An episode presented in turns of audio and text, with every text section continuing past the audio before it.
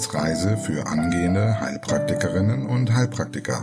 Der Lernpodcast von und mit Tanja Leubel.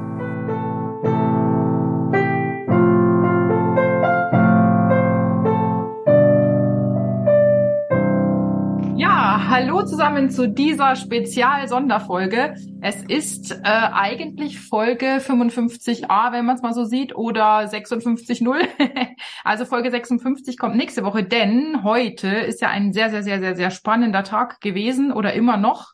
Heute war die Heilpraktikerprüfung und gemäß unserer alten Tradition ist Anja heute bei mir. Hallo Anja, ich freue mich, dass du da bist. Hallo Tanja, ich freue mich auch dabei zu sein. Mir raucht der Kopf vom Kreuzen.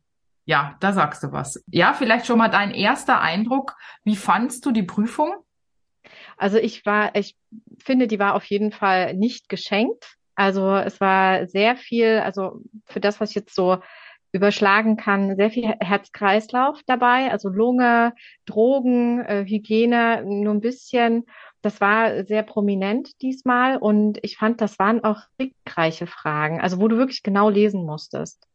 Und dann gab es natürlich auch paar Geschenke dabei, aber ich habe jetzt so, glaube ich, so drei Geschenkfragen entdeckt, mhm, mh. die, die, man so mitnehmen konnte. Aber ich fand sie äh, summa summarum um einiges schwerer als die letzte Prüfung. Ja, da muss ich dir zustimmen. Leider für diejenigen, die heute bei der Prüfung waren. Ich fand jetzt auch, dass ein paar Fragen dabei waren, äh, wo ich selbst auch wirklich äh, dachte, hm, Vielleicht gehen wir mal ein paar durch. Ich denke mal, es würde den Rahmen sprengen, wenn wir die ganze Prüfung durchgehen. Wir hatten ja jetzt beide die Fragen von Gruppe A. Genau. Und äh, das erste mit der Dehydratation, na ja, was sagst du dazu? Ja, also ich musste ein bisschen überlegen. War schon mal hm, ein Einstieg, wo ich mir dachte, oh ja, das, die hätte ich übersprungen, wenn ich die mhm. Prüfung gemacht hätte und genau. hätte sie später gemacht, einfach um mich nicht zu verunsichern. Genau. Da stand ja die Polyurie mit dabei. Ich glaube, da könnte man leicht in eine Falle tappen, dass man die mit ankreuzt. Genau. Aber ich würde behaupten, dass hier die Lösung B richtig gewesen wäre. Das habe ich auch angekreuzt. Super, sehr schön, da sind wir uns einig. Gehen wir zur zweiten. Ähm, da ging es um die Impfung von Haushaltsmitgliedern bei Säuglingen. Habe ich auch erst gedacht, okay. Fand ja, also auch nicht so einfach. Fand ich auch nicht so einfach. Ich habe mich dann für D entschieden.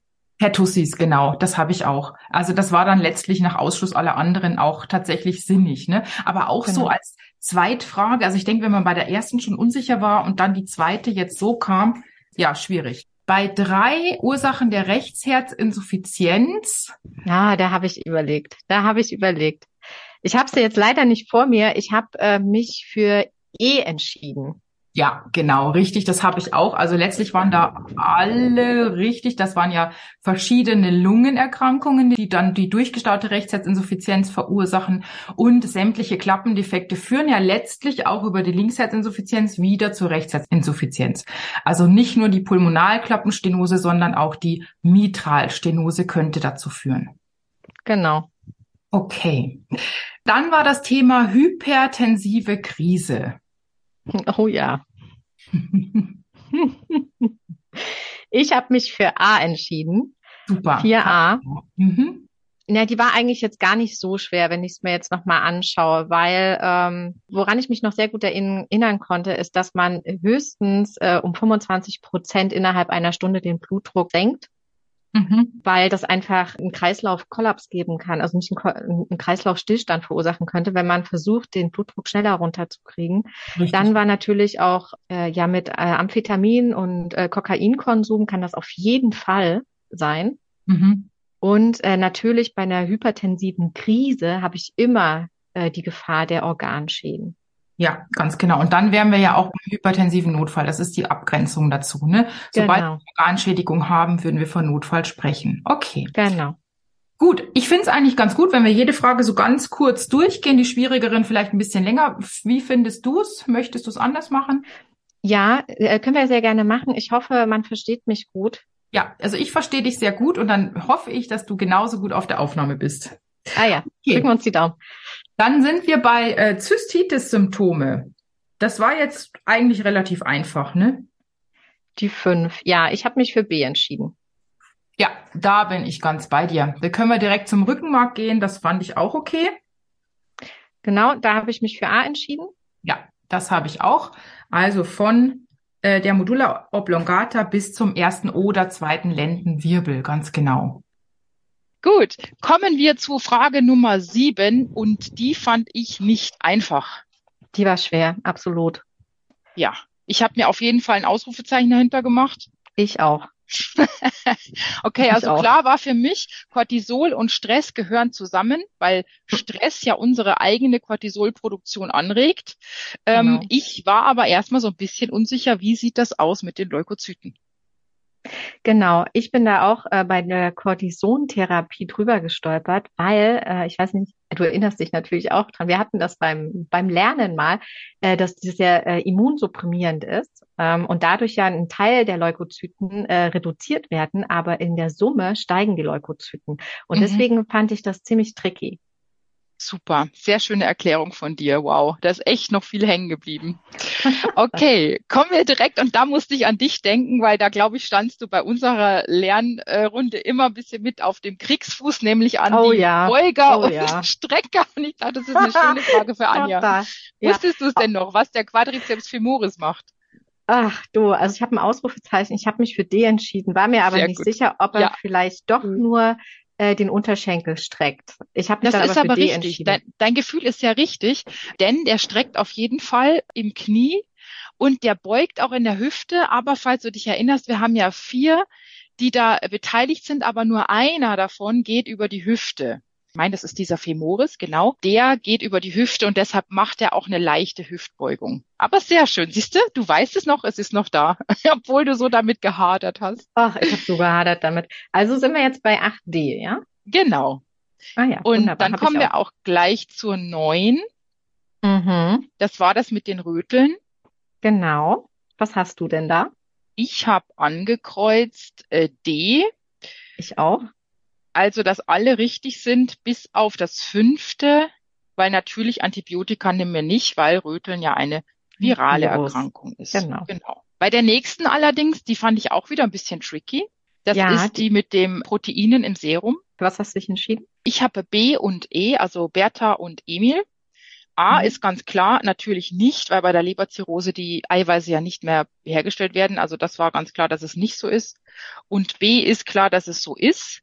Wo ich so ein bisschen drüber nachgedacht habe, was jetzt bedeutet durch freies Hämoglobin, ist das Serum rot gefärbt. Ich dachte so, ja okay, Hämoglobin färbt, aber das freie Hämoglobin ist ja sehr rar in unserem Serum. Also wer, sobald Hämoglobin frei wird, wird es an Haptoglobin gebunden. Und genau. deshalb kann es eigentlich nicht, kann D nicht gemeint sein. Und jetzt fällt mir auch gerade beim nochmaligen Lesen auf, da steht ja beim Gesunden. Wenn jemand gesund mhm. ist, fällt überhaupt nicht so viel freies Hämoglobin an, weil dann ist die Hämolyse ja nicht gegeben. Richtig. Also von daher habe ich dann mich für B und E entschieden, genau. Mhm. Sehr gut, aber ich denke, das ist ähm, das war keine einfache Frage. Nö. Nö, auf keinen Fall. Also gerade auch in der Prüfungssituation ist nicht einfach, nee. Hm. Ich habe die nicht gekreuzt. Ich habe okay. das übersprungen, ähm, aber einfach klar, nur gut. aus der Schnelligkeit heraus. Ja, ja, genau. Wir hatten nicht viel Zeit. Ne? Deshalb der Lösungsschlüssel, den ich äh, online gestellt habe, da war ich jetzt auch echt sehr mutig. aber ich dachte so, damit man schon mal was Erstes an der Hand hat. Okay, dann gehen ich wir glaub, weiter da werden zur. Viele auch dankbar sein, dass du das so schnell rausgeholt hast. Ja, schauen wir hast. mal. Oder oder ich krieg einen großen Shitstorm bei alles Falsches. ah, das glaube ich nicht. Gut. Aber deshalb wir überprüfen wir beide ja jetzt das Ganze. Also genau. wir sind sind jetzt bei elf und äh, also mhm. also die, da habe ich jetzt dreimal die Frage gelesen, potenziell reversible Ursachen für ah, einen Herz-Kreislauf-Stillstand. Das also, ist auf jeden Fall eine Ausrufefrage äh, von mir mhm. gewesen. Mhm. Mm, ich habe also die Sachen, die ich ankreuzen wollte, haben so nicht gepasst und dann habe ich mich für alle entschieden. Okay und bin mir aber nicht sicher. Am Anfang dachte ich mir, nee, das kann alles gar nicht sein. Hypoxie, was ist das? Die Unterversorgung des Gewebes mit Sauerstoff. Ja. Ne? Mhm. So, und dann dachte ich mir, das ist ja eigentlich schon ziemlich arg, ne? aber es könnte rückgängig gemacht werden. Mhm. Hypovolemie, ne? das ist ja, dann denke ich mir so, oje, oje, dann kommt ja schon die Trompenbildung. Ich weiß nicht, ob man das alles rückgängig machen kann. Hypothermie habe ich mir gedacht, doch, das kann man durchaus wieder, das ist reversibel. Mhm. Thromboembolie kann man auflösen durch eine Lyse, ist auch wieder reversibel, also möglich. Mhm. Spannungspneumothorax ist, wenn man es behebt, ganz schnell natürlich, auch reversibel. Ähm, aber nur, wenn man etwas physisch macht. Ne? An, ansonsten ist der nicht reversibel. Okay, also ich, ich habe anders, ge ich hab anders mhm. gedacht. Ich habe also eh wäre eine Möglichkeit gewesen. Ich habe jetzt gedacht, das wäre zu einfach und habe äh, überlegt, dass die ersten drei, also Hypoxie, kann ich quasi noch aufhalten, indem ich dann Sauerstoff gebe. Hypovolemie kann ich Flüssigkeit zuführen und bei Hypothermie kann ich einfach Wärme zuführen. Und bei den anderen beiden ist schon was passiert. Also ich dachte jetzt, okay, bei einer Thromboembolie ist ja schon eine Embolie passiert und beim Spannungspneumothorax ist auch schon was passiert. Das heißt, hier sind wir uns uneinig. Ja, aber ich finde deine Erklärung ist gut, weil wenn ich bei einem Sp äh, Spannungspneu nichts mache, werde ich sterben daran. Mhm. Das ist klar. Und bei einer Thromboembolie, wenn ich da nichts, wenn es ein kleiner Thrombus ist, na, macht das vielleicht nicht so viel aus, aber wenn das ja. ein großer ist, der dann mir eine, eine Lungenarterie verschließt, dann ja. Sieht schon mal ja, es schlecht ist, aus. Es ist wirklich, also ich, ich weiß nicht genau, was damit gemeint ist. Potenziell reversibel, also potenziell genau. heißt ja möglicherweise kann man es nochmal äh, rückgängig machen. Äh, ja, dann genau, würde eigentlich deine nicht... Antwort auch passen. Deshalb ja. ist schwierig. Ja. Ja, also das ich finde, also ich glaube, da müssen wir jetzt die Hörer, also du, wenn du zuhörst, sorry, aber das ist die erste Frage, wo wir echt mal warten müssen, was so die anderen Experten alle sagen. Ich vermute, das ist eine Frage, wo sich viele uneinig sind. Ja, so wie es bei uns auch. in der Prüfung ja auch war. Ne? Genau. Also gehen wir weiter zu den Alterserscheinungen. Das mhm. war jetzt die Frage Nummer zwölf. Genau, ich habe das mit E beantwortet. Ja, das habe ich auch. Ich glaube, ah, das ja. ist auch klar. Ne? Genau. Okay, dann machen wir weiter. Nummer 13, schizophrenes Residuum. Hm, musste ich ein bisschen überlegen. Ich habe mich dann für D entschieden ich auch, genau. Ich musste nicht so viel überlegen, aber nur, weil wir in unseren Coachings ständig Schizophrenie machen, weil das irgendwie immer dran kommt. Und deshalb war ich mir da relativ sicher. Ja. ja, weißt du, wo bei mir die Verwirrung kam, einfach weil ich da nicht richtig gelesen habe. Genau. Ähm, bei der ersten ja. ähm, dachte ich mir so, oh ja, das passt, ne? Ja. Aber das genau, ist das ist eine typisch, das ist typisch. Da fällt man in der Prüfung. Das ist so typisch, dass man da mit dieser depressiven Geschichte reinfällt, weil man das ja auch ein bisschen im Kopf hat. Man denkt ja beim schizophrenen Residuum an die Negativsymptomatik und das genau. ist ja genau. immer so ganz schwierig von der Depression abzugrenzen. Aber es gibt ja zwei Krankheitsbilder. Es gibt ja auch die postschizophrene äh, Depression und die ist nämlich damit gemeint. So und deshalb ist das so schwierig. Absolut, absolut. Ja, genau. Okay, aber dann sind wir uns Gott sei Dank einig. Dann kommen wir direkt zum Nikotinentzugssyndrom. Fand ich mhm. ja jetzt mhm. auch mal eine ganz spannende Geschichte und ich muss auch ehrlich sagen, da war ich jetzt selbst auch nicht so ganz sicher. Ich auch nicht. Und zwar, ähm, ich war ja selber Raucher, ne? Ja. Und vor vielen, vielen Jahren, äh, sehr dumm, ich weiß. Ähm, ich hatte überlegt, ob ich da mich so krank gefühlt habe oder ob mhm. ich eher Angst hatte. Hm. Mhm. Ich war mir echt nicht unsicher, äh, war mich, ich war mir unsicher und habe mich dann aber für, was habe ich mich entschieden? 14b. 14b habe ich mich entschieden. Das mhm. heißt, mhm. Hypertonie, klar, es ist Stress, ne? Konzentrationsstörung, klar, ich bin gestresst, ich kann mich sicherlich auf gar nichts konzentrieren, außer meine nächste Kippe. Mhm. Und ähm, Krankheitsgefühl kann schon sein, ne? Kopfschmerzen, mhm. ist ja auch eine Form von Krankheitsgefühl. Und okay. bei dir? Also wir sind uns auf jeden Fall einig, dass fünf nicht dazu gehört, die hohe Risikobereitschaft. Mhm. Äh, ich habe auf jeden Fall die vier mit drin, weil Ängstlichkeit ist ja auch ein Symptom davon. Habe ich zumindest so im Kopf und deshalb habe ich dann letztlich nicht B, sondern ich habe ja, D wie Dora angekreuzt. Also zwei, drei und vier, weil ich jetzt dachte, ich habe keine Hypertonie, ich habe keinen Bluthochdruck, wenn ich aufhöre zu rauchen. Warum soll dann mein Blutdruck steigen? Einfach durch den Stress. Nee, ich glaube, dass der Blutdruck relativ schnell sich entspannt. Hm.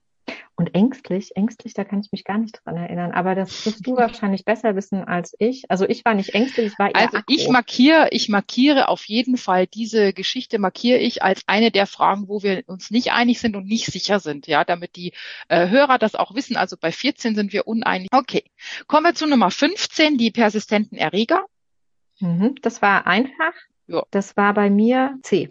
Ja, genau. Herpesviren auf jeden Fall, Epstein-Barr und Syphilis, genau. Genau. Dann kommen wir zu 16, dem kolorektalen Karzinom.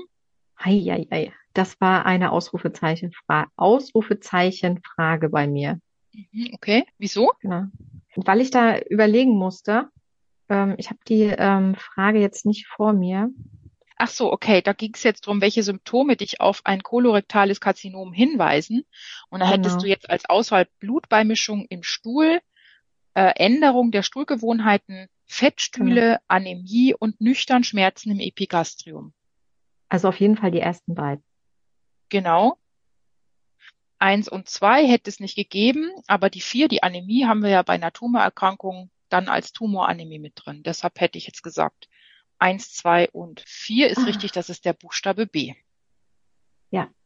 Genau, Okay. Tumoranämie. Mhm. Dann kommen wir zu 17, das war das Neugeborene und äh, da muss ich sagen, die fand ich auch echt nicht so einfach. Erstmal dieser Hinweis auf die äh, Mutter, die sich nicht gerne impfen. Nee, Moment, das war eine andere. Das war eine andere. Doch, die Mutter. Doch, das ist sie, 17. genau. Ja, das, genau. Ich habe erst gedacht Röteln, weil du Mhm. hast da ja auch eine Mikroenzephalopathie. Ja. Ähm, und dann dachte ich mir aber, nee, mit diesem schmalen Lippenrot und ähm, diese Rinne da zwischen Lippen und äh, Nase, das ist eigentlich durch Alkoholsucht in der genau. Schwangerschaft. Genau, das war die E. Super. Genau. Dann sind wir bei Scheuermann. 18 Scheuermann, die war auch einfach. Ja, ich habe mir ein Ausrufezeichen dahinter gemacht. Ich weiß gar nicht warum. Ähm, ich weiß gar nicht warum. Also ich habe B angekreuzt. Vorschulalter? Ja. Mach mich nicht verrückt. Ich habe C Ja. angekreuzt im zweiten Lebensjahrzehnt. Ja, weil ich mir, das ist ja eigentlich die eine Erkrankung der Jugend, ne? Ja, Im genau. Jugendalter. Und dann, Genau. dann haben die anderen nicht gepasst. Ich hätte natürlich nicht Vorschulalter angekreuzt, aber weil ich einfach nichts Passenderes hatte. Ja, doch, zweites Lebensjahrzehnt haben wir ja zwischen 10 und 19 Jahren im Prinzip oder bis zum 20. Geburtstag. Ach, ich dussel. Ja, ich sind wir wieder bei den gelesen. Erythrozyten. Ist doch schön, dann haben wir auch was zu lachen bei so einer ernsten Prüfung. Sehr schön. Aber dann sind wir uns einig, ne, dass es Buchstabe C ist im zweiten Lebensjahrzehnt. Genau. Das war ein Super. Insider übrigens an, Ja, ja, an deine genau. Aber unsere treuen Hörer wissen das ja, kennen das ja schon. Oder Ah, okay. nicht? Ach nee, stimmt. Nee, Doch, die wir- treuesten, die treuesten wissen es, weil die haben sofort gehört. Okay. Okay, gehen wir direkt mal en passant über zu Frage Nummer 19, die Kohlehydrateinheit. Also Genau. auch das fand ich jetzt wieder, puh, nicht so ganz auf dem Schirm. Ich hätte richtig getippt. Was hast du? Ich habe äh, 10 Gramm genommen, also die Buchstabe Die D. D. Ja, Hätte ich ich richtig getippt, weil ich einfach wusste, dass die Broteinheit da in der Nähe ist. Und deshalb habe ich jetzt gedacht, okay, dann ist Kohlehydrateinheit wahrscheinlich auch da irgendwo. Genau so habe ich gedacht. Mhm. Sehr schön. Dann haben wir äh, schön, habe ich auch vor kurzem noch im Coaching gemacht, Differentialdiagnose Demenz und Depression. Mhm. Hab Genau, ich habe, was hast du Mhm. ja, sag mal? ich habe C und D.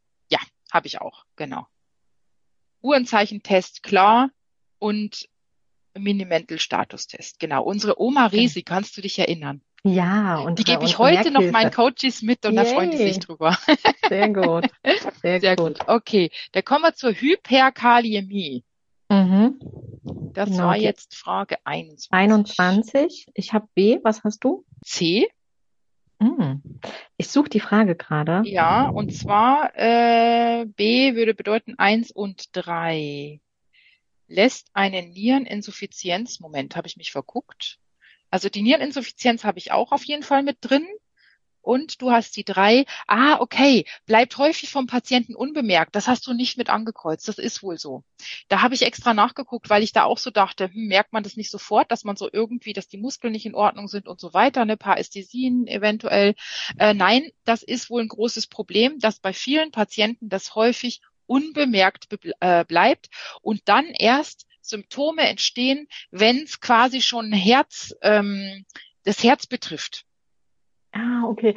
Genau, weil ich hatte nämlich gedacht, um Himmels Willen, äh, eine Hyperkaliämie, die merke ich ja sofort, ne, mit meinem Herzen. ich auch Das ist erst ja total gedacht. kritisch. Genau. Und deswegen war für mich dann diese Also das, Lösung ich habe es nachgelesen. Ich weiß auch nicht. Also in vielen Quellen steht, es bleibt häufig unbemerkt. Deshalb denke ich mal, dass das richtig ist. Finde ich aber auch eine schwierige Frage, weil ich glaube, da wäre ich reingetappt.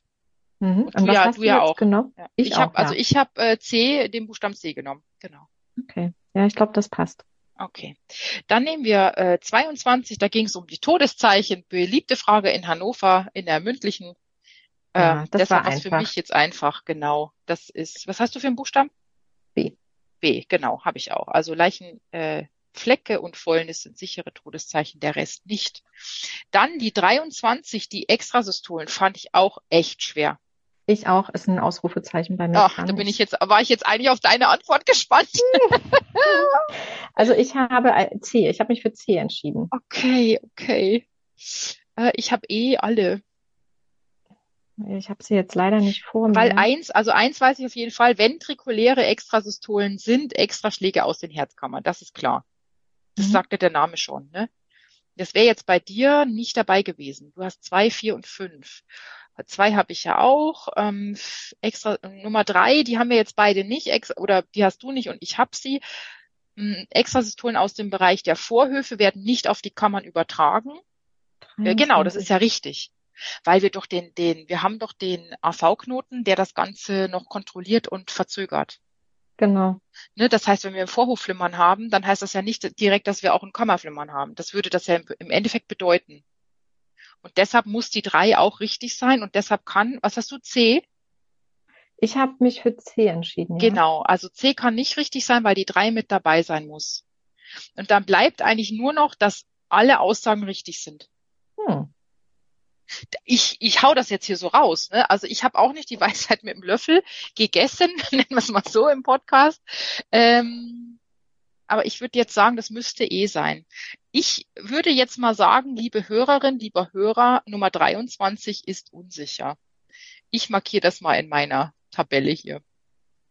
Okay. Welche, wir schauen dann am Schluss, wie viele unsichere und unähnliche Fragen wir haben, wo Anja und ich nicht so auf einem Nenner waren. Okay. Nummer 24, die Leberzysten. Genau. 24 habe ich A und D. Genau. Das ist, glaube ich, einfach. Da müssen wir, glaube ich, nicht lang drüber sprechen. Nö. 25, die diabetische Nephropathie. Da habe ich B. Ja, genau. Die war auch einfach. Ja, das war einfach. Ja, die Lobärpneumonie, schöne Frage fand ich. Die Lobärpneumonie kann man nochmal schön überlegen, was man so zur Diagnostik gelernt hat, fand ich auch nicht schwierig. Genau, was hast du? B 26. bei mir. B, ich auch. Ja, super. Eins, Dann drei die und fünf. 27, da ging's um die Galle. Ja. Und da habe ich jetzt, oder möchtest du sagen, was du an? Oh, ja, ich, ich habe die D. 27D. Dora, das habe ich auch. Denn das mit dem Ductus, Ductus cysticus, das könnte ich mir vorstellen, dass das in der Prüfung vielleicht ein Problem für den einen oder die andere war, genau. weil man dann ja in der Prüfung denkt, okay, Ikterus klar, aber nein, der Ductus cysticus, wenn der verlegt ist, kann ja trotzdem die Gallenflüssigkeit noch über den Darm abfließen. Das heißt ja nicht, genau. dass es zum Ikterus kommt. Genau. Über den Ductus choledochus. Ja, wahr? richtig, mhm. genau. Sehr schön. Mhm. Kommen wir zur 28 Kapaltunnel. Ja, da habe ich die A, das fand ich ähm, einfach.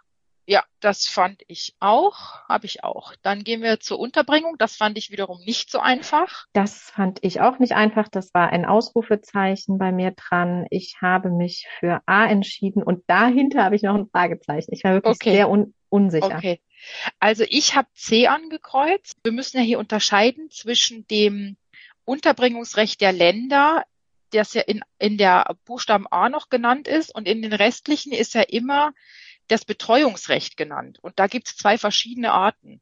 Beim Betreuungsrecht äh, kann derjenige nur untergebracht werden, wenn er entweder sich selbst gefährdet oder wenn es eine ärztliche Untersuchung, äh, wenn, wenn eine ärztliche Untersuchung notwendig ist. Also das ist zum Beispiel der Fall bei Schizophrenen, äh, die jetzt überhaupt keine Einsicht haben, dass sie irgendwie untersucht werden müssen, weil sie denken, sie haben nichts. Und dann würde dieses Betreuungsgesetz äh, äh, greifen und der Arzt könnte im Prinzip dann sagen oder der Psychiater, das ist notwendig, dass derjenige untergebracht gebracht wird, damit er untersucht werden kann. Und der Richter würde dann nee. auch das entscheiden. Genau, aber anordnen, ich war mir nicht ganz sicher, weil eigentlich, ähm, also also anregen kann das ja jeder, ne? Aber der eigentliche Entscheider ist ja der Richter. Genau. Und deswegen war ich bei dir nicht ähm, so unsicher, weil der Psychiater angeordnet. Ne? Weil der genau, nee, das stimmt ja auch nicht. Also C, ich würde sagen, C ist richtig. Ach so, entschuldige, dann habe ich dich. Weil das Betreuungsgesetz hat nichts mit Fremdgefährdung zu tun. Das ist das Unterbringungsgesetz. Das meinte ich gerade, ne, dass man zwei Sachen unterscheiden ja, ja. muss. Zum einen das ja. Unterbringungsgesetz, das in den Ländern ja verschieden heißt. Das ist auch länderspezifisch. Zum Beispiel psychisch Krankengesetz ähm, in Niedersachsen zum Beispiel. Und dieses Betreuungsgesetz gilt für ganz Deutschland. Deshalb fand ich die Frage auch echt schwer. Ja, die weil war ich auch nicht echt weiß, ob schwer. da jeder, äh, jeder sich mit beschäftigt. Also die, mit der Unterbringung haben wir uns öfter beschäftigt, ne? so Selbstgefährdung, Fremdgefährdung, Genau. wie viel Stunden darf der festgehalten werden und so weiter. Aber die Betreuung haben wir damals in unserer Vorbereitung, zumindest bin ich mir sicher, also äh, bin ich mir nicht sicher, dass wir sie irgendwie angesprochen haben. Hm. Ja. Ja, ich habe mit bei Schizophrenie, ich habe da gar nicht dran gedacht, weil ich dachte mir, nee, man kann ja nicht einfach jemanden einweisen, weil es, äh, weil äh, da eine ärztliche Untersuchung ansteht. Aber klar, also ich hoffe, dass das richtig ist. ja, doch, weil ich meine, A ist ja auch nicht richtig, weil das ist ja nicht nur bei akuter Eigengefährdung, sondern nämlich auch bei akuter Fremdgefährdung. Deswegen Ja, war A ja schon genau. raus. Mhm. Ähm, aber ich habe Ohne zeitliche. Befristung B, das geht auch nicht. Also das ist bis zu höchstens Genau, einem Jahr auch und wenn, dann muss das wieder neu äh, Genau. begründet und beantragt werden. Genau. Genau, und eh, genau das Gleiche darf höchstens vier Wochen andauern. Das darf länger andauern, das muss aber alles richterlich äh, angeordnet werden. Das, Also bleibt im Prinzip dann C als logische Lösung, ne? ja, Ja, super. Ja. Okay, gut, dann einigen wir uns auf C. sehr schön. Gehen aber wir ich zu, falsch. zu Nummer äh, 30. Mhm, Da ging es jetzt 30. um das Basalzellkarzinom. Das war jetzt wieder einfach, finde ich. Ich habe angekreuzt B. Ich auch. Gut, super. Dann der erste Herzton war jetzt, finde ich, auch ausnahmsweise mal einfach. Sonst denke ich Ja. immer, bei den Tönen ist es schwierig, aber den fand ich jetzt einfacher. Ich habe C angekreuzt. Genau, der Anspannungston der Herzkammern. Super, genau. 32, da ging es um Diabetes. Mhm.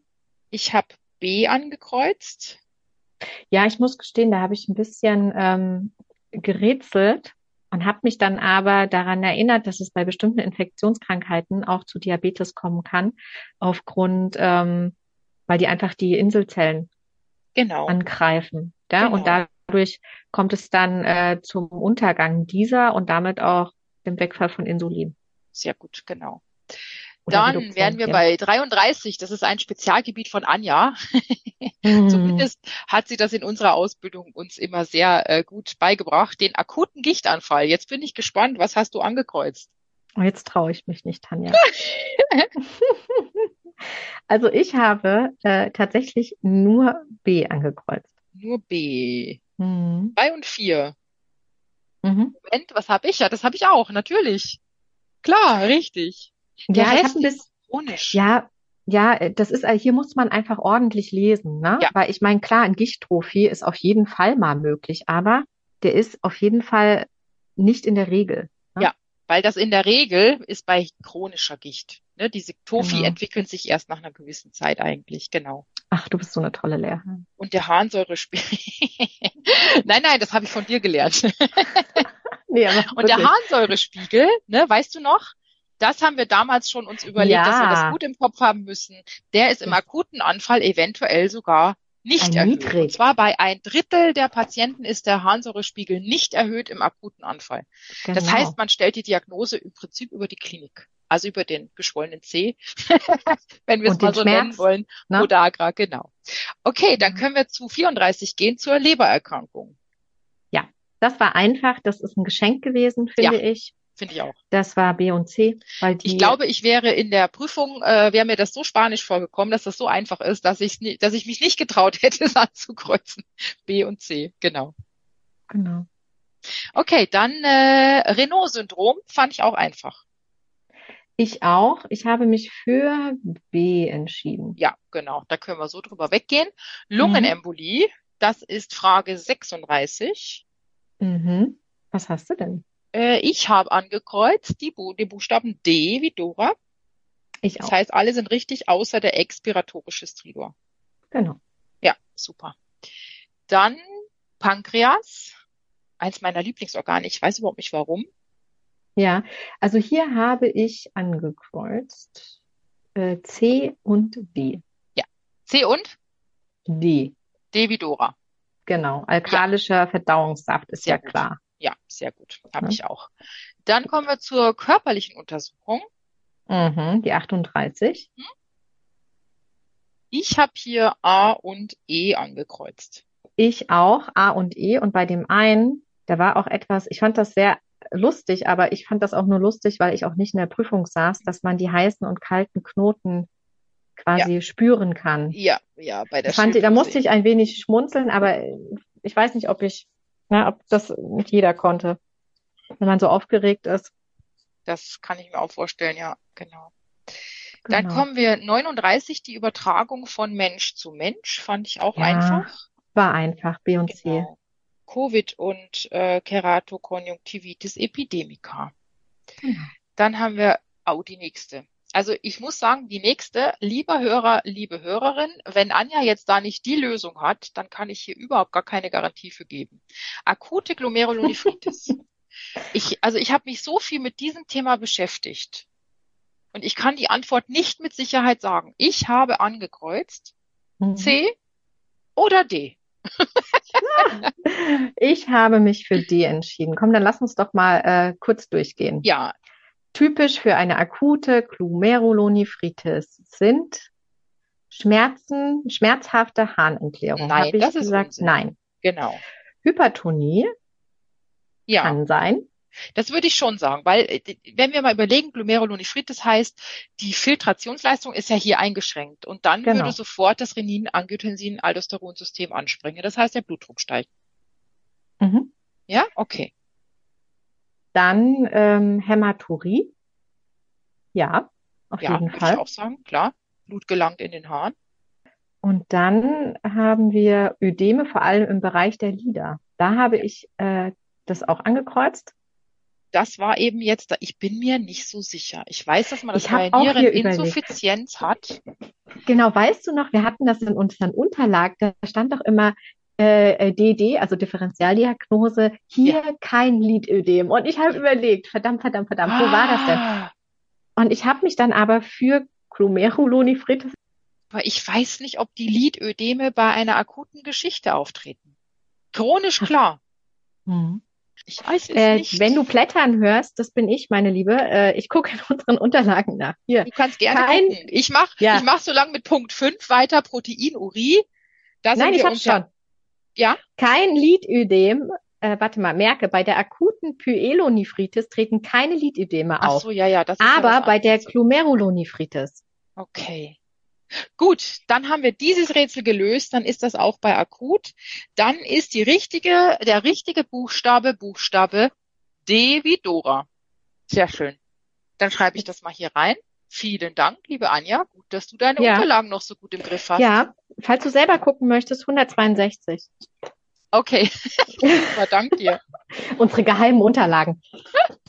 Okay, gehen wir zu so. 41 äh, psychische Störungen. Welche sind am häufigsten beim Erwachsenen? Da habe ich ein bisschen gerätselt, habe mich für C entschieden. Ja, Angststörungen, genau. Genau. Das tritt weil, so bei 15 Prozent der Erwachsenen auf und Schizophrenie wissen wir, dass das so bei 1 Prozent ist.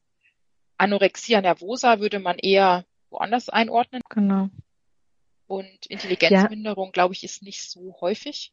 Ja. Also 15 Prozent bei Angst ist ja schon viel. Ja, ist total viel. Ich hatte nur einen Knoten mit Schizophrenie. Weißt du noch, mit dieser, äh, mit dieser Drittelregel? Ja, ja, ja. Na, und da bin ich so ein bisschen. Ähm, ah, ich verstehe. Mhm. Na, und dann dachte ich mir so, ah, Mist, na, äh, vielleicht ist Schizophrenie. Und dann dachte ich, ah, nee, das ist bestimmt die Angststörung. Und, okay, gut. Na? Ach, die nächste Frage war auch geschenkt, finde ich äh, Botulinum-Toxin. Ach, ja. die Lösung schon verraten im Prinzip. Ja, es ging eigentlich 42a. Um ja, genau. Äh, genau, 42a. So, dann ja, kommen wir zu so 43, dem Krampfanfall. Und jetzt bin ich mal sehr gespannt, liebe Anja, was du dazu sagst. Ja, ich auch, was du sagst. Also das ist ein epileptischer Anfall gewesen und ich habe mich für 43a entschieden. Okay. Ich habe A oder D aufgeschrieben das ist tatsächlich auch so eine Frage, wo ich nicht genau weiß. Kannst du kurz mal vorlesen? Ich finde ja, diese Frage. Bei A, also der Unterschied zwischen A und D ist nur die Nummer drei. Da geht es mhm. nämlich drum, wenn möglich, lege ich ein Kisten oder Kleidungsstück unter den Kopf. Ich letztlich tendiere Nein. ich mehr zu deiner Antwort, Auf weil die Brille Fall. würde ich ja wenn dann abnehmen, damit der, damit da nichts passiert wegen dem Glas. Das Kopfkissen unter den Kopf würde ich wahrscheinlich eher nicht machen, weil ich mich dadurch ja auch selbst gefährden kann. Erstens das und vor allen Dingen, äh, was bringt dem das? Wenn der, der krampft ja dann, ne? Tonisch, ja. klonisch. Ähm, was bringt ihm das? Der wird ja auch nicht auf dem Kissen liegen bleiben. Mhm. Also würdest Also- du auch sagen, A, dann mache ich da ein A Ja, und die draus. Brille muss halt weg. Am Anfang dachte ich mir, was ist das denn für ein Quatsch mit der Brille, ne? Ähm, aber ja, klar, du kannst, der kann sich total, ne, der kann ja auch im Blöd, also ganz blöd kann der den Bügel von der Brille sich ins Auge rammen. Ja, ja. ja. Also da kann ja alles Mögliche passieren. Oder der, ach, was weiß der Geier. Also nee. Du guckst einfach mehr Horrorfilme als ich. Nee. Ich habe eine Fantasie, eine blühende Fantasie. Okay, kommen wir So. zu 44. Also wir haben uns jetzt entschieden für 43a. Dann machen wir mal Jawohl. 44, den Aderlass. Das fand ich einfach. war ein Geschenk. Ja, Geschenk. Es war ein Geschenk. Ich habe mich für A entschieden. Ja, ganz genau. Bronchospasmus, die 45. Mhm. Hab mich für A entschieden. Du? Ähm, habe ich auch, genau. Das war auch nicht Mhm. schwer. 46, die motivierende Gesprächsführung. Da musste ich schon ein paar Mal Alter lesen, Falter.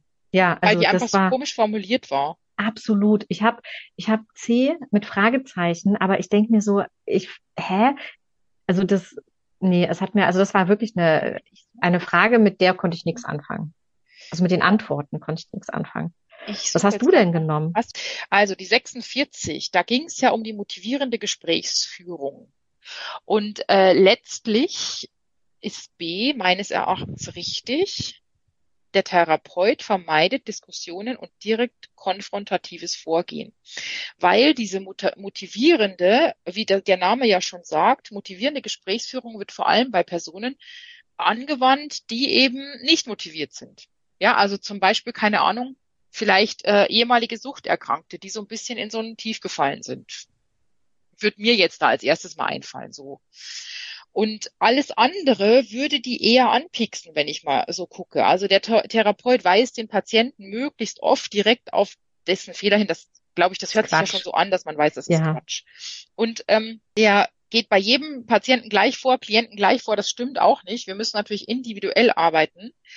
Äh, Dann wären wir bei D. Der Therapeut versucht möglichst viele Argumente für eine Verhaltensänderung vorzuschlagen. Das bringt ja nicht viel. Ja, also ich Nee, kann dir Vorschläge geben. nichts. Ratschläge sind auch Schläge, sagt man doch immer.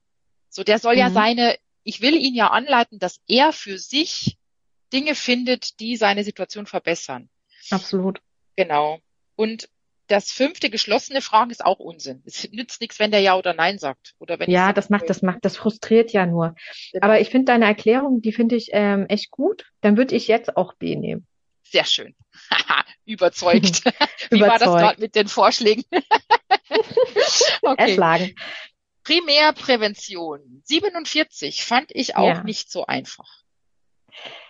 Ja, ich habe mich entschieden für C und D.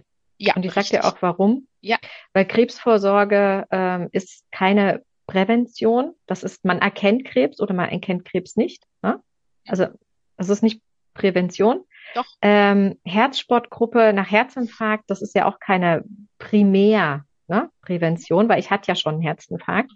Und Hygiene und Impfung, das sind die beiden einzigen, äh, womit ich Krankheiten ähm, ähm, ja verhindern kann, ne? die Erkrankung verhindern kann. Und Neugeborenen-Screening, da stelle ich ja auch eine Erkrankung fest und im besten Fall natürlich nicht. Ja, genau. Deshalb zählen A und E, also die Krebsvorsorge und das Neugeborenen-Screening, die zählen zur Sekundärprävention. Ja. Ja. genau. Sekundär, ja. Sehr schön. Dann sind wir bei 48, dem Unterschenkel. Das finde ich war einfach. Dem Unterschenkel, ja, das war das A, habe ich mir auch hin, dahinter geschrieben, Geschenk. Ja, Mhm. genau, Erisipil, okay. Genau. Dann die 49, das waren die Mhm. Drogen und da habe ich auch an dich gedacht. Du Hast an mich gedacht, gell? Ich weiß. Ah, Nee, nee, nee, nee, nee. Falsch verstehen, oh mein Gott. Ja, das könnte man jetzt auch falsch verstehen. Nein, Anja war in unserer Lerngruppe zuständig, um uns endlich mal diese ganzen Drogengeschichten verständlich nahezubringen. Und ich habe immer noch, Opi, gib mir eine Mack im Kopf. genau.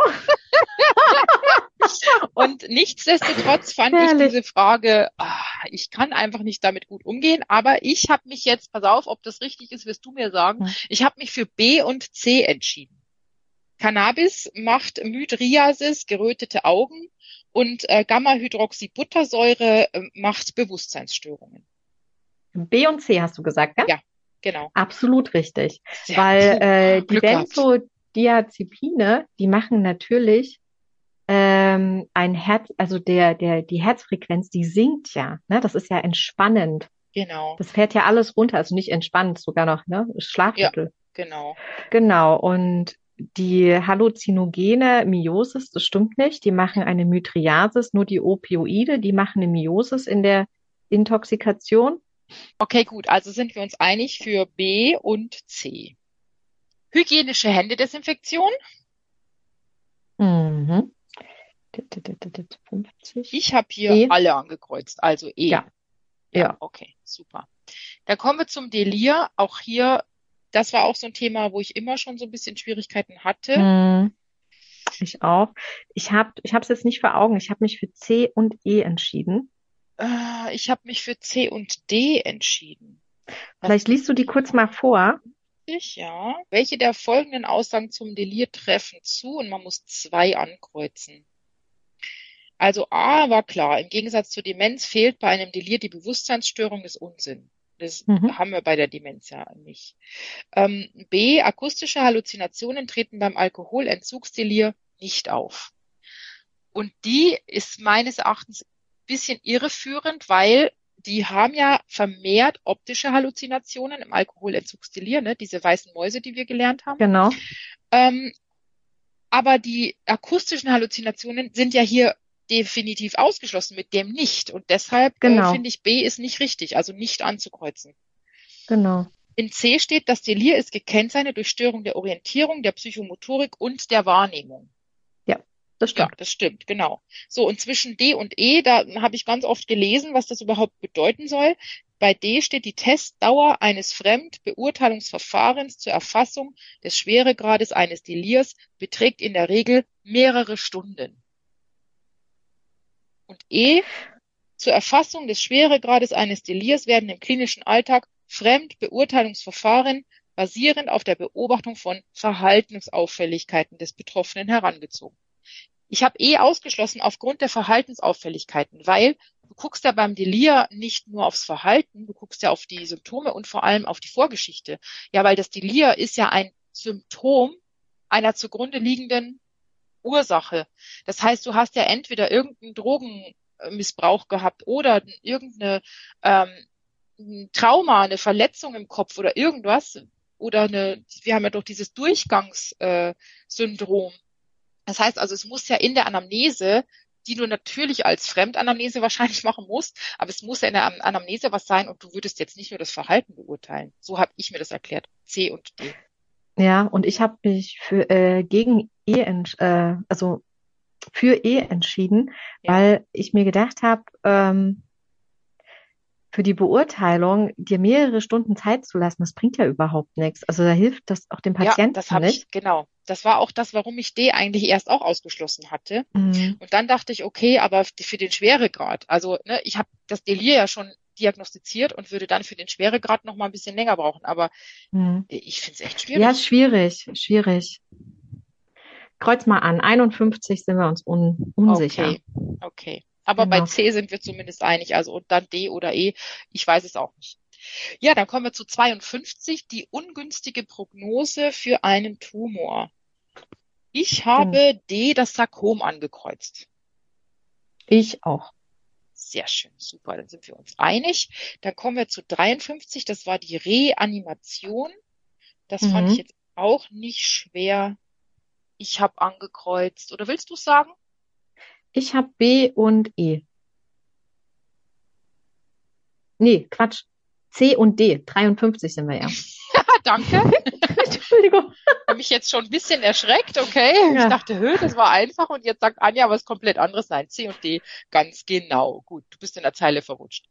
Dann kommen wir zu 54. Das war jetzt die Frage mit dem frühkindlichen Autismus. Und hier habe ich jetzt äh, B angekreuzt. Hast du das auch? Ja, habe ich auch. Genau, wir können ja mal ganz kurz schauen. Die Störung fällt meist mit Eintritt in die Schule auf, ist Unsinn, weil es ist ja frühkindlicher Genau, Autismus. ne? Das ist ja Genau, schon fällt weg. Genau. Und B war eben zum Aufbau von positiven oder normalen Fähigkeiten wie Blickkontakt und Sprachbenutzung werden besonders häufig operante Methoden eingesetzt.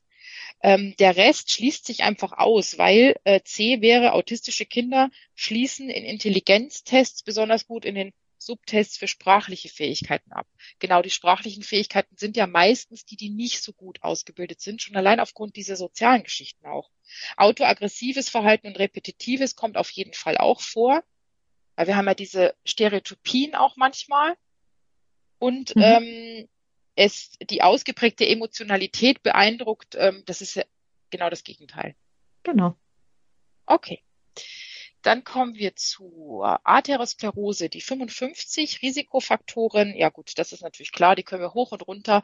Das ist Buchstabe C, Fettstoffwechselstörung, arterielle Hypertonie und Nikotinabusus. Nikotinabusus, genau. Super. 56, auch einfach. Hauptursache der renalen Anämie ist äh, B. Erythropoietinmangel. Ist dabei, ne? Mit mir, genau. Okay. Genau. B. MP. Was heißt jetzt meine Abkürzung MP? 57. Ach, Meldepflicht. ja, genau. Die Frage war, bei welchen dieser, dieser folgenden Befunde hätte der Heilpraktiker Meldepflicht? Das ist E. Ja, genau. Welche Erkrankung steckt hinter den Koplikflecken, liebe Anja? Ach, das wollte ich dich gerade fragen, Masern. okay, dann sind wir bei 58, wir haben es fast geschafft, somatoforme Störung Herz. Da habe ich mhm. jetzt angekreuzt, es ist wichtig, regelmäßiger Ausdauersport, zum Beispiel Radfahren und Laufen und E, also D und E, kognitive Verhaltenstherapie. A und B, also diese wöchentlichen äh, Abstände von Untersuchungen und Pulsmessung und so weiter, das macht ihn nur noch mehr verrückt. Genau, das körperliche macht mehr Schonung, Schonung brauchen wir nicht, weil das Herz genau. soll ja angeregt werden, da ist ja nichts. Genau, genau, genau habe ich genauso. D und Super. Äh, e. 59 suizidale Patienten. Ja, ich habe mich für A und C entschieden. Sehr schön. Da sind wir uns einig. Da brauchen wir dann auch nicht drüber sprechen. Und die Nummer 60. Und ich finde das gut, dass da eine Frage zu kam, weil ich das im Coaching immer wieder abfrage und das rheumatische Fieber geht so langsam in den Hintergrund. Ja, man denkt ja. immer, oh, das fragt ja kein Mensch mehr. Ja. Und ich bestehe darauf, dass wir da kurz drüber sprechen. Und jetzt kam es in der schriftlichen Prüfung. Finde ich gut. Was hast du angekreuzt? Ich habe D angekreuzt. Sehr schön. Das habe ich auch. Eins, drei und fünf. Genau. Herz ist klar. Gelenke sind klar. Natürlich nicht an den kleinen, sondern an großen Gelenken meistens. Und die zirkulierenden Immunkomplexe, die sind genau das Thema beim rheumatischen Fieber. Ja. Wow, jetzt haben wir schön. die ganze Prüfung durchgemacht. Ja, sehr Wie lange schön. haben wir gebraucht? Super. Eine ähm, Stunde jetzt haben wir, wir erstmal für unsere Hörer, wie viel wir jetzt noch da haben. Also es gibt jetzt eins, zwei, drei, vier Fragen, die wir nicht mit Sicherheit beantworten können, wo wir uns uneinig sind. Also vier sind noch nicht so ganz klar, aber wenn ihr diesen Podcast hört, gibt es wahrscheinlich schon den ein oder anderen Lösungsschlüssel, den ihr schon gesehen habt. Deshalb, ähm, ja. Wenn ihr noch irgendwelche Fragen habt, meldet euch gern bei uns. Ich verlinke auch mal Anjas. Äh, Anja, was soll ich verlinken? Wo findet man dich, wenn die Hörer mehr von dir wissen möchten? Die finden mich auf meinem Instagram-Account äh, natür.ich unterstrich gesund. Sehr gut. Das werde ich in der Podcast-Beschreibung verlinken. Natürlich gibt es auch einen Insta-Post, damit auch unsere Hörer wissen, dass wir überhaupt diesen Podcast heute gestartet haben. Die werden sich nämlich jetzt alle wundern, weil es ist jetzt Viertel nach drei und eigentlich wäre um drei Uhr Folge 56 online gegangen. Die habe ich jetzt verschoben auf nächste Woche. genau. Okay. Das ist ein guter Grund zum äh, Warten. Mhm, genau. Ja, so frische ich Infos. Ich muss jetzt gleich, wenn wir hier aufgelegt haben, ich werde das alles noch schneiden und ähm, den Leuten online stellen und dann muss ich, glaube ich mal, ich habe noch ein Coaching und dann muss ich irgendwie mal durchatmen, weil wir beide haben heute echt ein Hammerprogramm hinter uns. Ne? Ja. Liebe Anja, ich danke dir vielmals, dass du wieder mitgemacht hast. Ähm, ich würde ja, dich vielen Dank. sehr gerne auch in nächster Zeit vielleicht mal öfter einladen. Vielleicht fällt uns da ein spannendes, passendes Thema ein, was nicht so weit weg ist von der Wissensreise. Das ist ja da immer so mein Anliegen. was ein. Ne? Genau, dass die Hörer weiter lernen können. Und genau, dann würde ich sagen, an alle da draußen, habt viel Spaß und ich hoffe, dass ihr es geschafft habt. Ich hoffe, dass es gereicht hat. Wenn es nicht gereicht hat, glaubt trotzdem weiterhin an euch. Anja, vielleicht du bist ja so auch Persönlichkeitscoach. Hast du noch ein paar Worte für den Fall, dass sie es geschafft haben und für den Fall, dass es dieses Mal nicht geklappt hat? Ja, also erstmal herzlichen Glückwunsch für alle, die es geschafft haben. Das war echt eine knallharte Prüfung. Und auch äh, für die, die es diesmal nicht geschafft haben, es war wirklich eine schwere Prüfung und ähm, man muss halt, das ist halt punktuell Abfrage, ne? Man muss halt dann auch fit sein äh, zu dem Zeitpunkt. Ähm, die Aufregung kann auch vieles machen, gerade wenn es die erste Prüfung ist. Ähm, wenn es der Traum ist ähm, vom Heilpraktiker, dann kann auch so einmal durchfallen äh, dich nicht aufhalten geh, mach einfach weiter, lerne und vor allen Dingen lerne mit der Tanja. Mit der Tanja habe ich äh, gelernt und ich habe bestanden und zwar richtig gut. Okay. Dafür, dass diese Prüfung im Oktober so fies war. Ja, okay. Gut, ja, schöne Worte finde ich auch. Also wenn man den Traum hat, dann äh, sollte man nicht sich von einer Prüfung abschrecken lassen. Das ist einfach, ähm, man sollte zurückdenken, finde ich, was man getan hat, wie fleißig man war und ja, das ist einfach schriftliche Prüfung ist so, man kann nicht fragen, wie ist das denn jetzt gemeint? Ne, das ist so ein bisschen das Schwierige, dass man vor manchen Fragen sitzt und denkt, wie zum Beispiel diese. Genau, und mit der äh, äh Aufregung ähm, versteht man manchmal auch einfach nichts. Ne? Wenn man dann später ja. drauf guckt und denkt man dann, oh Gott, warum? Ja. Aber in der Prüfung mit der Aufregung, ne, und dann ist dann hinten nur noch das Stammhirn aktiv. Das ist manchmal echt schwierig, äh, da einen klaren Gedanken zu fassen. Also nicht enttäuscht sein, wenn es nicht geklappt hat. In einem halben Jahr habt ihr nochmal die Chance. Genau. Und ich finde auch, also erstmal nochmal dieses äh, potenzielle, reversible, ne, wenn dann solche Sachen kommen, das ist dann einfach schwierig. Und ich finde auch, der Weg ist das Ziel. Also ich finde gerade bei dieser Heilpraktiker, es ist ja eigentlich gar keine Ausbildung, wenn man es mal so sieht. Ne? Genau. Man, bildet sich ja selber aus, egal wo man jetzt hingeht, mit wem man lernt und so weiter. Genau. Aber ich finde, dieser Weg macht so viel Spaß und man lernt so viel Neues. Schon allein das ist ja ein Grund, dass man jeden Tag weitermacht. Ja, absolut. Ja. Und auch die ganzen neuen Leute, die man kennenlernt. Wir haben uns ja auch durchs Lernen ja, kennengelernt. Genau. Ne? Ja, und jetzt thank sind God, wir ja, thank God, thank the Universe. genau. genau. Okay, alles klar. So, ich würde sagen, wir äh, halten jetzt unsere Hörer nicht länger auf. Ich denke, die haben auch einen harten Tag heute hinter sich. Und Anja, ich hoffe bis bald, spätestens ja. bis in einem halben Jahr, aber vielleicht finden wir ja vorher mal noch ein schönes Ach, Thema. ich denke schon. Ich denke ne? schon. Alles klar. Bis zum nächsten Mal, Anja. Tschüss und tschüss an dich da draußen. Bis zum nächsten Mal. Tschüss.